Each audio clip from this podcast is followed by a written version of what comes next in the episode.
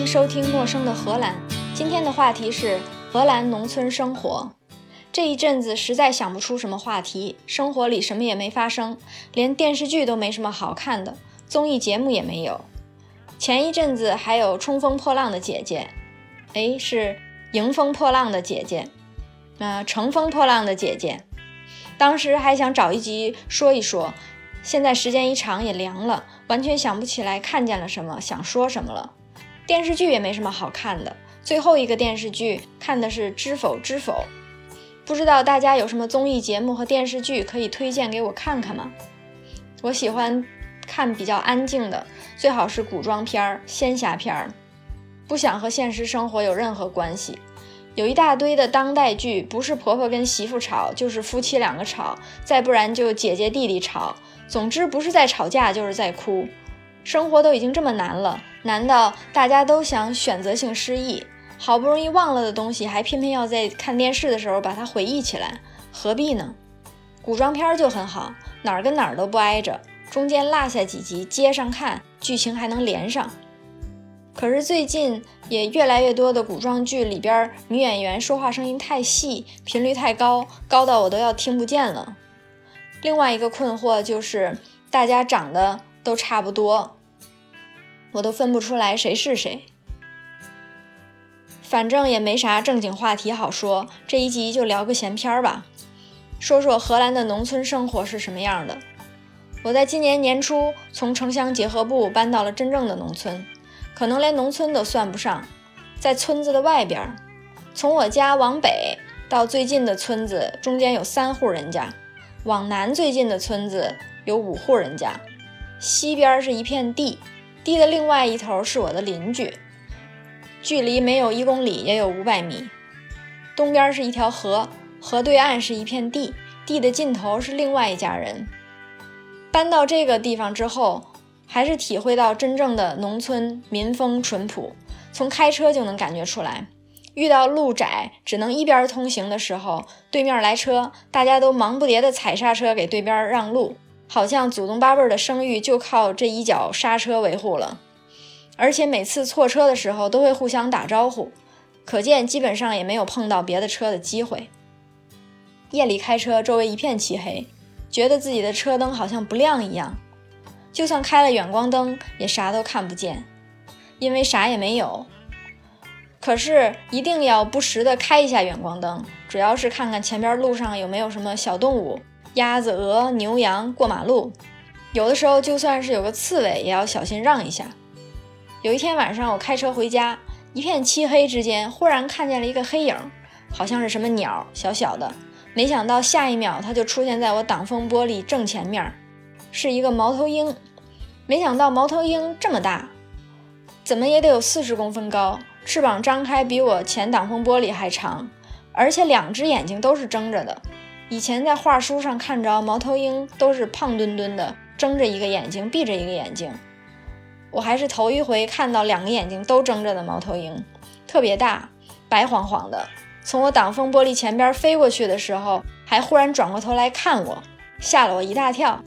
忽然之间，我就发出一句灵魂拷问：“你瞅啥？”但是猫头鹰没说瞅你咋地，就飞走了，让我心里觉得空落落的。另外一个比较大的变化就是开始关心天气预报，下暴雨之前要把房子周围的排水沟通一通，台风过去要查查有没有倒了的树、断了的树枝给剪一剪。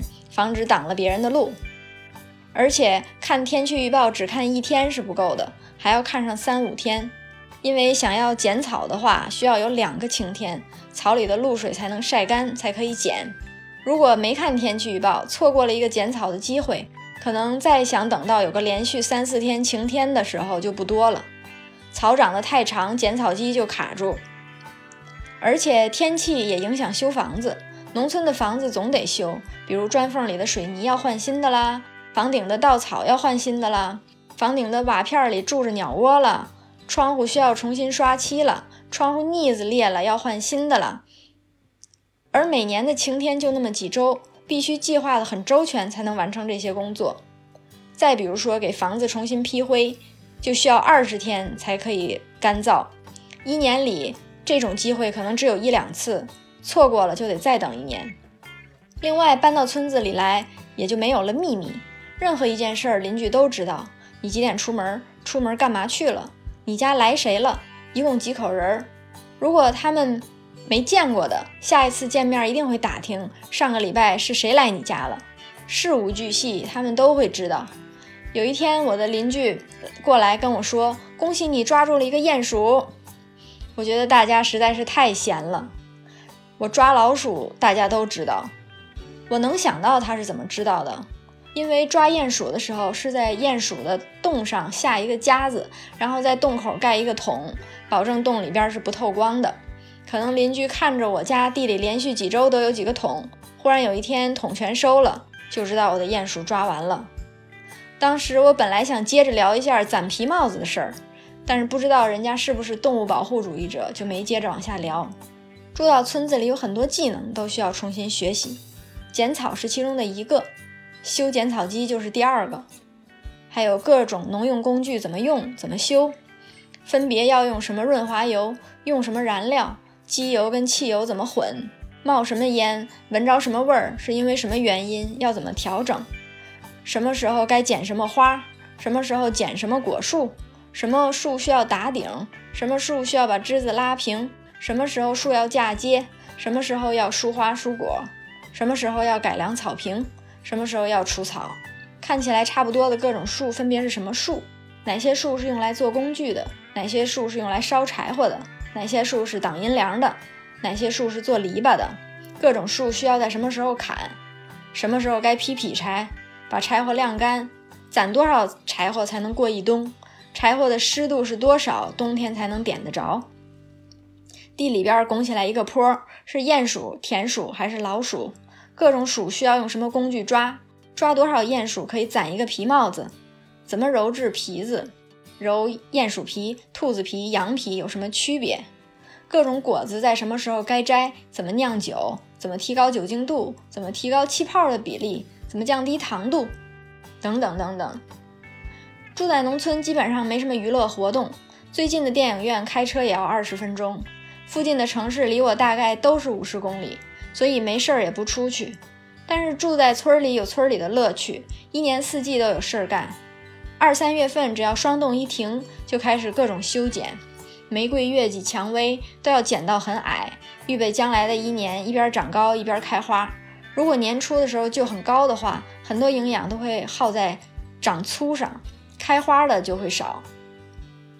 那些多年生的草也要剪，先把它们剪短。等到夏天的时候开花，高度才刚刚好，不然春天的时候就已经很高了。初夏一来台风就刮倒了。树也要剪，不然台风来了，太长的树枝会掉下来砸到房顶。剪下来的这些零碎小树枝就可以留着夏天的时候烧烤。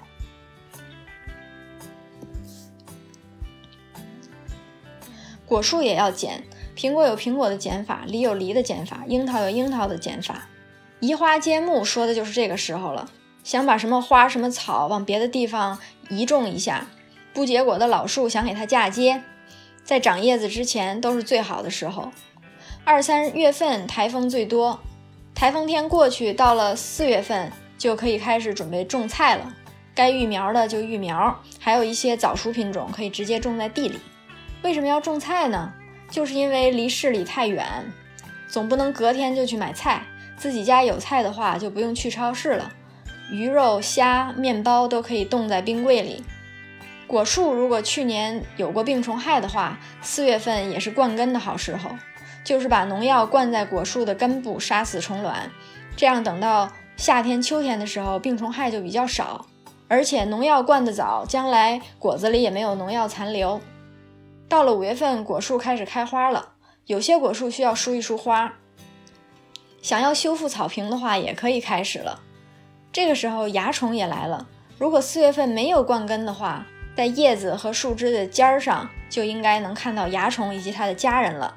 把整个树枝剪掉是一个方法，喷农药是另外一个方法。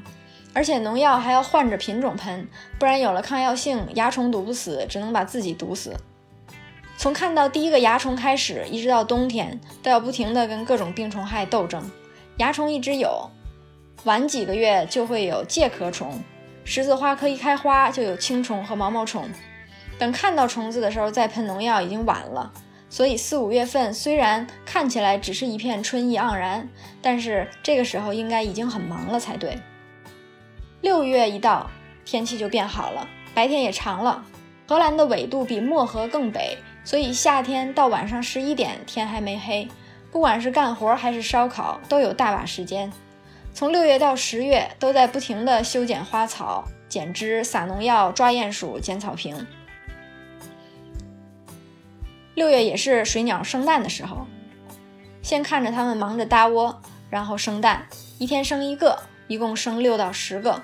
等到有一天孵出来，就看到一堆毛茸茸的小球球，先是在窝里边搓一堆，过几天就在水面上飘一片。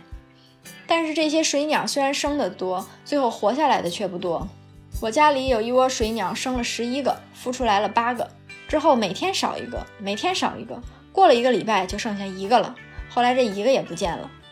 不过过了几个礼拜，人家又生了一窝，还有一窝鸭子，生了六个。每天早晨从我家地东边往西边去，毛茸茸的，一晃一晃的。后来就剩下了五个，再后来剩了四个。不过这四个还是都长大了，现在每天坐在我家苹果树底下吃苹果呢。这些水鸟、鸭子有什么天敌呢？最大的天敌就是一种像灰鹤一样的鸟。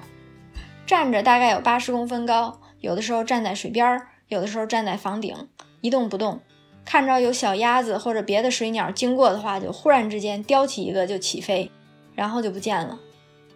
另外的天敌是猫，那种北方的长毛猫，半米多长，又肥又大，经常在河边悄悄地溜达，忽然之间一爪子逃下去就逃一个鸟出来。还有一个天敌，想也想不到，是水里边的鱼。有一回就看见一个大鱼忽然之间浮上来，一张嘴就把一个小鸟吃了。这鱼还挺大的，张开的嘴比小鸟都大。有的时候夏天天干水浅，大鱼在水里游的时候，整个背都露在水面上，远远看过去还以为有一条鲸鱼慢慢悠悠地过去了。今年夏天倒是有一家子鸟非常成功的繁殖了一轮，是一家天鹅，两只大天鹅生了六个蛋。孵了六只鹅，五个白的，一个灰的。大家都听说过丑小鸭的故事，确实有天鹅生下来是灰的，转年还是灰的，再过一年才会变成白色。它们每天早晨像上班一样，从我家的北头往南头游。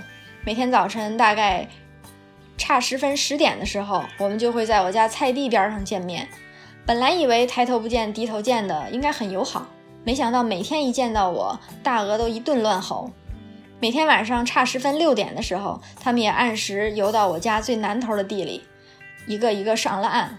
先是拔毛，拔完毛之后就拉屎，拉完屎之后就把头放在翅膀底下睡觉了。我还挺好奇，天那么亮，他们怎么知道那个时间该睡觉了呢？我花了几天时间想套近乎，以为大家互相适应一下就可以做朋友嘛。但是每次只要我一走近，大鹅就站起来，把翅膀张开对着我吼。天鹅站起来其实还挺高的，有一米多高，经常把我吓得怂了回去。花了几天时间，最近的时候我和它们有一米半的距离，我也就放弃了跟野生动物交朋友的这个想法，只是把我的剪草机器人收回来，不让它剪天鹅家住的那块草地了。大家就这样相安无事过了三个月。这六个小天鹅都长大了，长大了之后最大的特点就是可以拉很多屎。拉到我家的草地都看不见草了，但是我仍然没舍得把它们赶走。直到有一天，他们也觉得那个地方没有那么舒心，没有什么前途了，就开始往我家更精心打理过的草坪移动。终于，我有一天忍不住了，一个箭步冲上去就把他们吓跑了。之后，他们也没再来过，就在离我家二十米左右的地方安营扎寨了。稀里糊涂，夏天就过完了。到了十月份，台风天又要开始了，和春天不一样。十月的台风天困难更大，一是因为树上长满了叶子，更容易被台风刮倒；二是因为树也开始落叶，更容易把收集雨水的水渠堵住。除了台风之外，秋天一切都很好，灌木变成鲜红鲜红的颜色，在太阳底下特别好看。